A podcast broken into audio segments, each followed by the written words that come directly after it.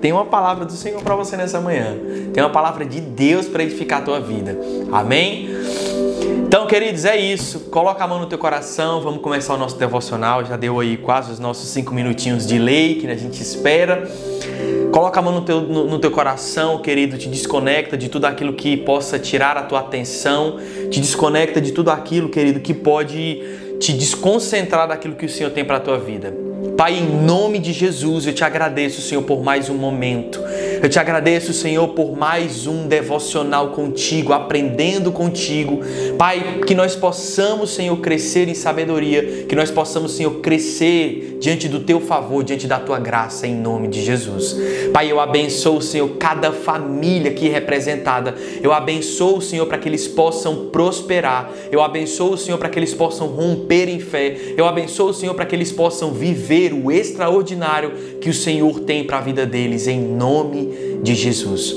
Pai, abençoa, Senhor, todos os corações aqui, para que eles sejam terras férteis, de acordo com a tua palavra, de acordo com aquilo que será semeado no coração deles, em nome de Jesus. Amém. Queridos, glória a Deus pela vida de vocês. Mais uma sexta-feira. Sexta-feira para mim é motivo de júbilo, porque Sexta-feira é a conclusão de mais uma semana. Queridos, eu acho que nós estamos chegando quase a 80 devocionais aí ininterruptos e eu creio em nome de Jesus que existe um projeto que esses devocionais eu irei transcrevê-los todos, vou fazer um, um devocional diário e em nome de Jesus você está fazendo parte disso, porque cada devocional que Deus está colocando ao meu coração, eu estou transcrevendo ele para a gente fazer o nosso livrinho. Então, a dedicatória desse devocional que será criado será para todos vocês que participam, que todas as manhãs estão aqui, vocês estão fazendo parte desse projeto tá bom? Então, em nome de Jesus, eu tenho certeza que vai ser algo grandioso da parte do Senhor.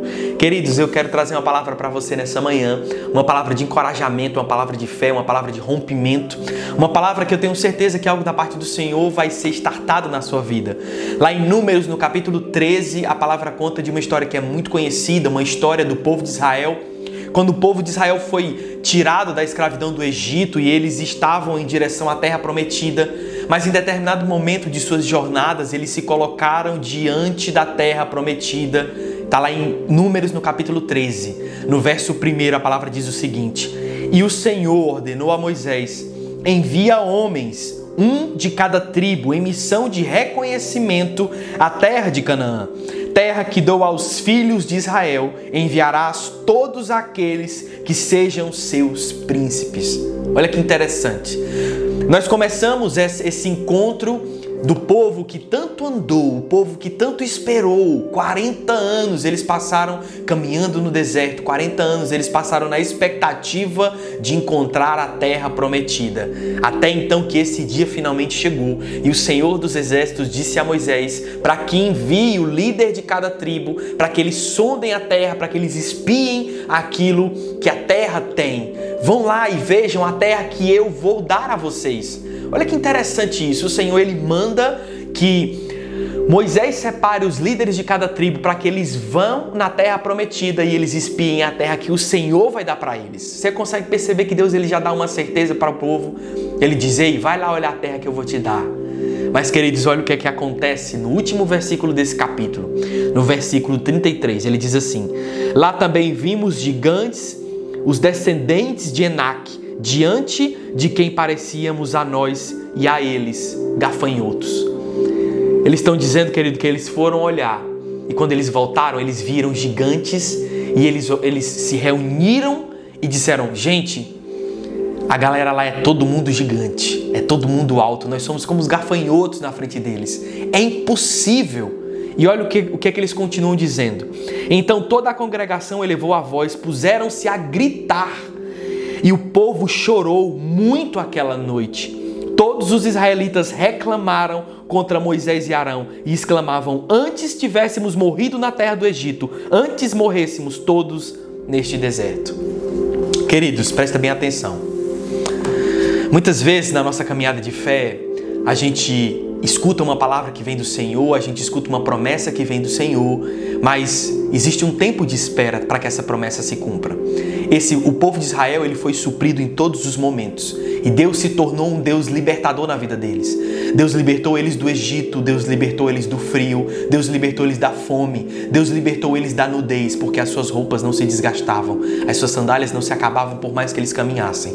Deus livrou eles, queridos, de estar sem direção.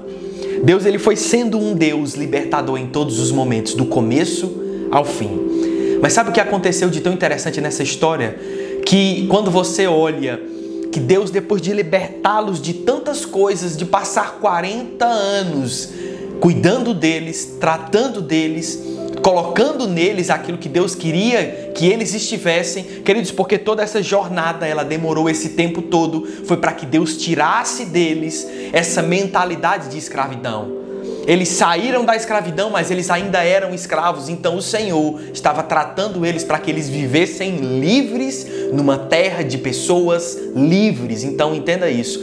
Do dia que Deus te tirar do lugar onde você estiver para te levar para o lugar onde Deus te colocar, esse processo vai ser te preparando para você permanecer no lugar onde Deus quer te colocar. Guarde isso com você. Esse foi o processo que o povo de Israel precisou passar durante todo esse tempo. Então Deus ele foi um Deus libertador durante 40 anos, mas quando Deus olhou para o povo e disse: Povo, olha lá, aquela é a terra que eu vou dar para vocês. Vão lá e vejam. Você consegue perceber que Deus não falou mais nada? Ele só pediu para que o povo olhasse a terra e o povo começou a reclamar, começou a duvidar. O povo olhou, gente, vamos levantar outros líderes e vamos voltar no deserto, vamos voltar para o Egito. Quantas vezes, querido, você quis retroceder na sua vida? Quantas vezes você quis voltar para um lugar que um dia o que você mais quis era ter saído de lá? Quantas vezes você passou por, por problemas na sua vida, por dificuldades, por adversidades e durante essa jornada o que você mais pensou foi: cara, eu vou voltar atrás. Eu acho que eu fiz uma escolha errada. Irmão, o que o inimigo mais tenta colocar na sua cabeça é: você fez uma escolha errada. Você sabe por quê? Porque a partir do momento que você pensa que fez uma escolha errada, você pensa em retroceder. E como ele não consegue mais te impedir de avançar, ele quer que você tome a decisão de voltar para o lugar que um dia o que você mais queria era ter saído. Irmão, entenda isso. Você vive por aquilo que Deus fala para você e não por aquilo que o mundo mostra para você. Guarde isso no seu coração. Você se move por aquilo que Deus disse ao seu coração, não ao que o mundo mostra aos teus olhos. Não confunda as coisas, querido. A terra que Deus te prometeu, a promessa que Ele tem para a tua vida, ela vai se concretizar e não é pela força do teu braço. Não é pela força das tuas habilidades, do teu talento, mas é pela tua persistência em fé, porque existem glórias, existem honras da parte do Senhor que só terão acesso àqueles que permanecem. Queridos, isso é justo. Você sabe por quê? Deus ele é tão honroso, Deus ele é tão justo em tudo aquilo que ele faz. Porque quando nós pensamos que todas as coisas cooperam para o bem daqueles que amam a Deus e tudo aquilo que nós vamos acessar como promessa na nossa vida, não é da nossa força, mas sim da força do Senhor. Isso é justiça. Você sabe por quê? Porque se fosse da nossa própria força, nem todo mundo tem o mesmo talento. É, talvez vocês tenham talentos que eu não tenho. Talvez vocês tenham habilidades de cozinhar, de administrar, de criar, de desenhar que eu não tenho. Então, será que vocês seriam mais abençoados do que eu? Ou se porventura aquilo que eu mais sei fazer, que é comer cuscuz, eu, eu seria mais bem-aventurado que vocês? Não. Queridos, isso não existe, entenda. O talento que Deus te deu, ele não é para te tornar melhor do que o outro. O talento que Deus te deu é para que você glorifique a Deus da forma que ele te criou para glorificar. Entenda isso. O teu talento, o teu dom, ele não te faz melhor do que ninguém. É por isso que a palavra fala, querido, que aquele que permanece, aquele que persevera até o fim, esse sim vai herdar uma coroa de glória.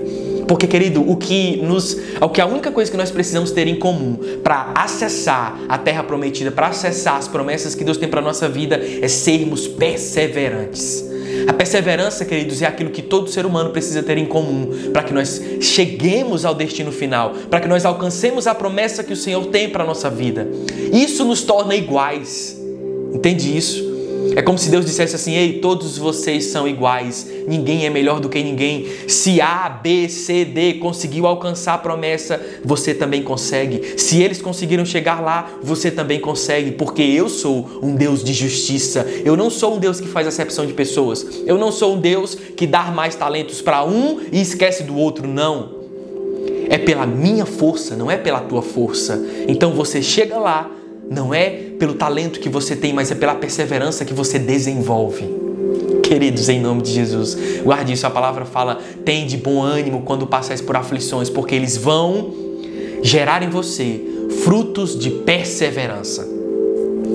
Queridos, de todas aquelas pessoas que voltaram da terra prometida, que eles voltaram tristes, desanimados, eles voltaram depois de 40 anos vendo milagres, depois de 40 anos vendo comida cair do céu, depois de 40 anos vendo uma cortina de fogo que esquentava eles durante a noite, uma nuvem que guiava eles durante o dia.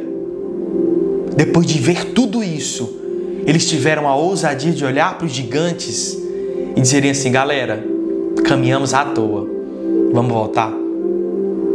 A gente andou até aqui à toa. Vamos voltar? Irmão, quantas vezes o inimigo tem tentado contra a tua vida para que você desista daquilo que você lutou até hoje? Até hoje, irmão, você permaneceu lutando, enfrentando, batalhando, correndo atrás. E o inimigo olha para você e fala: Olha só o tamanho do gigante que se colocou contra você. Desse você não passa. De to... Você pode ter enfrentado todos, mas desse aqui, ó, vai acabar com você. E o que, é que você pensa? Cara, vou voltar para onde, onde um dia eu saí. Mas, irmão, de todas aquelas pessoas que se desesperaram, de todas aquelas pessoas que tiveram medo de enfrentar os gigantes, dois, Josué e Caleb, foram homens que se colocaram diante da população diante do povo, eles olharam e se rasgaram. A palavra fala que eles se rasgaram como um ato de, de, de, de revolta.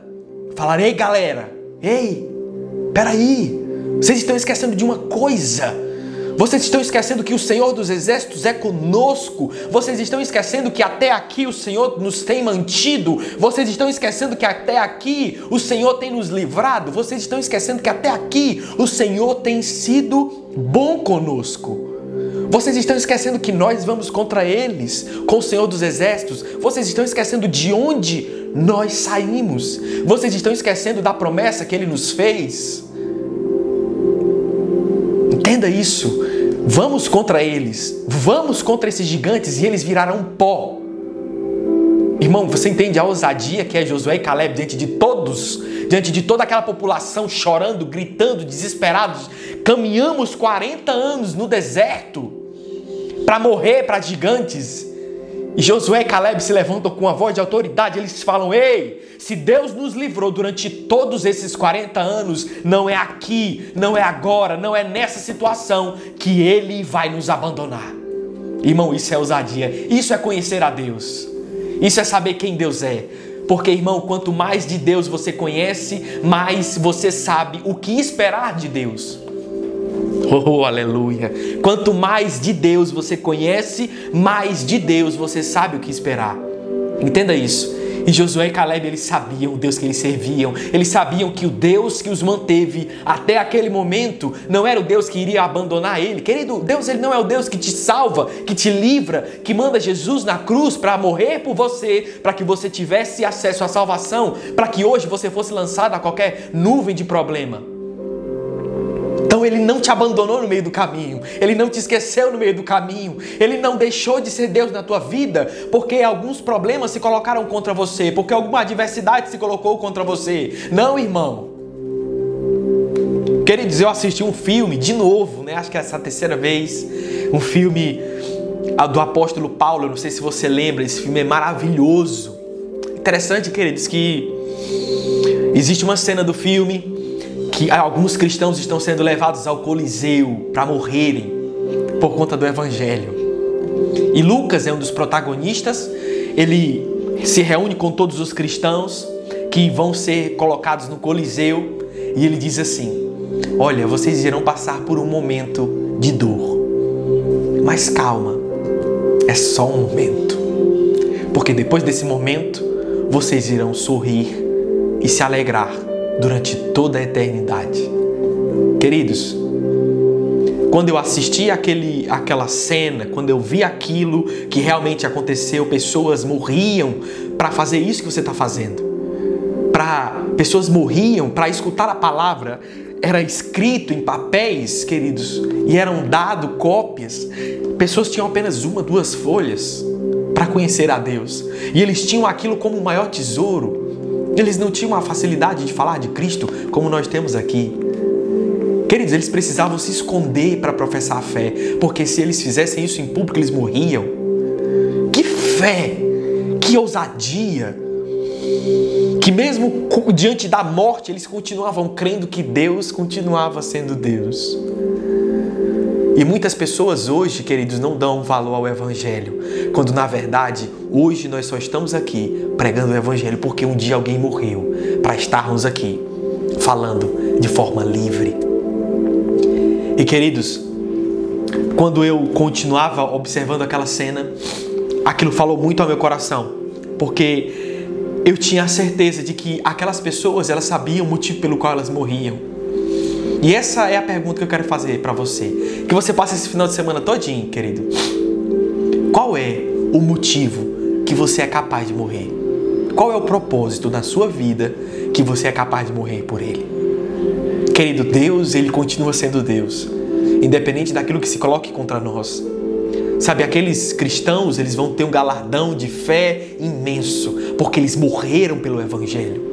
Mas você precisa ter o seu galardão também. Existe algo que só você pode fazer. Existe um propósito que Deus te chamou para você fazer, para você se levantar e realizar, seja no seu trabalho, seja nos seus, com seus amigos, seja no seu seio familiar, seja no seu ministério, onde quer que Deus te chamou, irmão. Ele precisa alcançar alguém através da tua vida, entenda isso. E essa promessa que você carrega dentro de você é ela que precisa te mover. A promessa que você carrega dentro de você, a promessa de vitória, porque a palavra diz que você já é vitorioso por meio daquele que nos que te amou. Você já é mais que vencedor. Então, irmão, não é um gigante que se coloca entre você e a promessa que vai impedir que se concretize aquilo que Deus disse na tua vida, irmão. Porque entenda isso, a maior bênção da tua vida, ela já se concretizou. A maior bênção da tua vida, ela já aconteceu. Foi no madeiro, irmão. Foi numa cruz. Lá foi a sua maior bênção. Lá foi a sua maior conquista.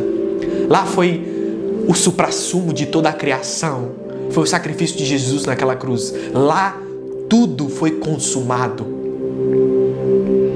Por que você ainda tem medo de gigantes quando um Deus morreu por você? Entenda isso. Por que você ainda tem medo de adversidades quando Jesus morreu por você? Por que você ainda tem medo de caminhar, de ser usado? Por que você ainda tem medo de faltar? Por que você ainda tem medo de parar no meio do caminho? Por que você tem medo de ser abandonado se Jesus morreu por você? Por que, irmão? Nós precisamos começar a olhar para o autor e consumador da nossa fé, porque é Ele que faz com que todas as coisas na nossa vida aconteçam. Queridos, é a perseverança em glória que nós iremos presenciar aquilo que é grandioso na nossa vida da parte do Senhor. Entenda, Jesus ele percorreu um caminho Jesus ele percorreu um caminho, um caminho de dor, um caminho de humilhação, um caminho de esquecimento, porque Jesus ele passou três anos fazendo milagres. Jesus ele passou três anos levando uma palavra, sendo perseguido. Jesus ele passou três anos dando atenção para quem era esquecido. Mas quando ele estava no caminho para o Calvário, até os seus discípulos, irmãos, se ausentaram de sua presença. Ninguém queria carregar a cruz juntamente com ele. Entenda isso. No caminho do Calvário, Jesus ele se encontrou sozinho. No caminho do Calvário, Jesus ele se encontrou totalmente abandonado por todos, por todos aqueles que ele deu, irmão. Ele, ele se ofereceu, ele entregou, ele fez milagres. Aquelas pessoas não reconheciam a Jesus. Olhavam só um moribundo que estava andando para ser morto. Irmão, mas mesmo diante de tudo isso, Jesus ele olhou para nós e disse: Pai, perdoa-os, eles não sabem o que fazem. Entende isso, irmão? Jesus ele passou por um caminho em que ele foi abandonado por todos. até mesmo pelo seu próprio pai. Porque a palavra diz: Deus meu, Deus meu, por que me abandonaste? Irmão, por um momento Jesus ele foi abandonado por absolutamente todo mundo. Seja seus discípulos, seja seus seguidores, seja o Pai. Ele estava simplesmente sozinho. Só que Jesus carregava uma palavra, Jesus carregava uma promessa, Jesus carregava uma missão: salvar a todos. Irmão, e ele não descansou até que isso se concretizasse. Você quer ter fé? Você quer desenvolver no seu ministério? Você quer crescer na sua vida? Tenha a perseverança que Jesus teve para morrer naquela cruz. Porque ele foi como uma ovelha. Calado ele foi e calado ele foi sacrificado. Irmão, e só depois que ele passou por tudo isso, Deus deu a ele o nome acima de todo nome. Deus deu o senhorio de todas as coisas no universo. Tudo está debaixo dos seus pés. Porque, querido, não houve ninguém e não haverá aquele que seja tão perseverante quanto Jesus para fazer aquilo que Jesus foi capaz de fazer. Irmão, o que eu quero te dizer é: se Jesus ele teve a perseverança para continuar, mesmo quando ele precisou ser abandonado por todo mundo, irmão, por que, que nós vamos duvidar daquilo que Deus tem para nossa vida? Por quê, irmão? Então eu quero que você, quando você pensar em voltar para o lugar que um dia Deus te tirou, quando você pensar em retroceder, quando você pensar em desistir, quando você pensar em fraquejar na sua fé, lembre-se, Jesus não fraquejou por você. Jesus não desistiu de você. Jesus ele não mudou de ideia a respeito de você. Jesus ele não parou no meio do caminho e deixou você. Jesus ele não deixou de enfrentar as adversidades para não te salvar. Entenda isso. Jesus ele não parou para salvar você. Pelo contrário, ele continuou até que você fosse salvo. Entende isso? Lembre-se, irmão, todas as vezes que você pensar em desistir, todas as vezes que você pensar em parar aquilo que Deus colocou no teu coração, lembre daquilo que Jesus fez por você, porque ele nunca parou por você. Ele nunca parou para te deixar. Pelo contrário, ele te carregou até hoje. Ele tem te mantido até hoje. Ele morreu por você. Ele passou por dificuldades. Ele é humano quanto nós. Quando ele estava aqui, ele foi tão humano quanto nós. Ele sofreu como nós. Então, irmão, ele sabe do que nós estamos passando. E ele não te abandonou por conta disso. Não abandone ele também. Não abandone um Jesus que nunca te abandonaria. Não abandone um Deus que nunca te deixaria. Não abandone um propósito que Jesus morreu para que você vivesse ele. Não abandone, irmão. Essa é a palavra que eu quero deixar com você. Quando você estiver de frente à terra prometida, não abandone as palavras que o Senhor, teu Deus, te disse. Quando você estiver de frente para um gigante que se colocar entre você e a promessa, não abandone as palavras que Deus um dia disse a você. Quando você se colocar diante de uma tempestade que parece que vai afundar o teu barco, não abandone o Jesus que está com você. Quando você se colocar de frente a um mar que parece que ele vai te engolir, não abandone, porque ele vai se abrir para que você passe. Quando você estiver de frente de qualquer adversidade, irmão, que possa tentar te paralisar, não abandone a sua fé, porque no fim da sua jornada, você vai desfrutar de uma honra, queridos, que só o Senhor, Deus, pode te dar. Mas entenda, Jesus ele sofreu para que hoje pudéssemos viver por ele. Jesus ele morreu para que hoje pudéssemos ter vida e vida em abundância. Então não aceite as situações ruins que aconteçam na sua vida profetize sobre ela, viva sobre a palavra que o Senhor tem para você. Viva em fé, porque é de fé em fé, é de glória em glória que as coisas vão acontecendo na tua vida. É rompendo todos os dias que você vai alcançar aquilo que você tem para a tua vida, mas nunca se esqueça. Não é falta de nada que é material que vai te separar do Senhor. Não é a falta de nada nesse mundo que vai separar você do amor que Deus tem pra, pela tua vida. Guarde isso com você. Que você viva em fé, que você medite na palavra do Senhor todos os dias e você nunca desista, porque Deus ele nunca vai desistir de você.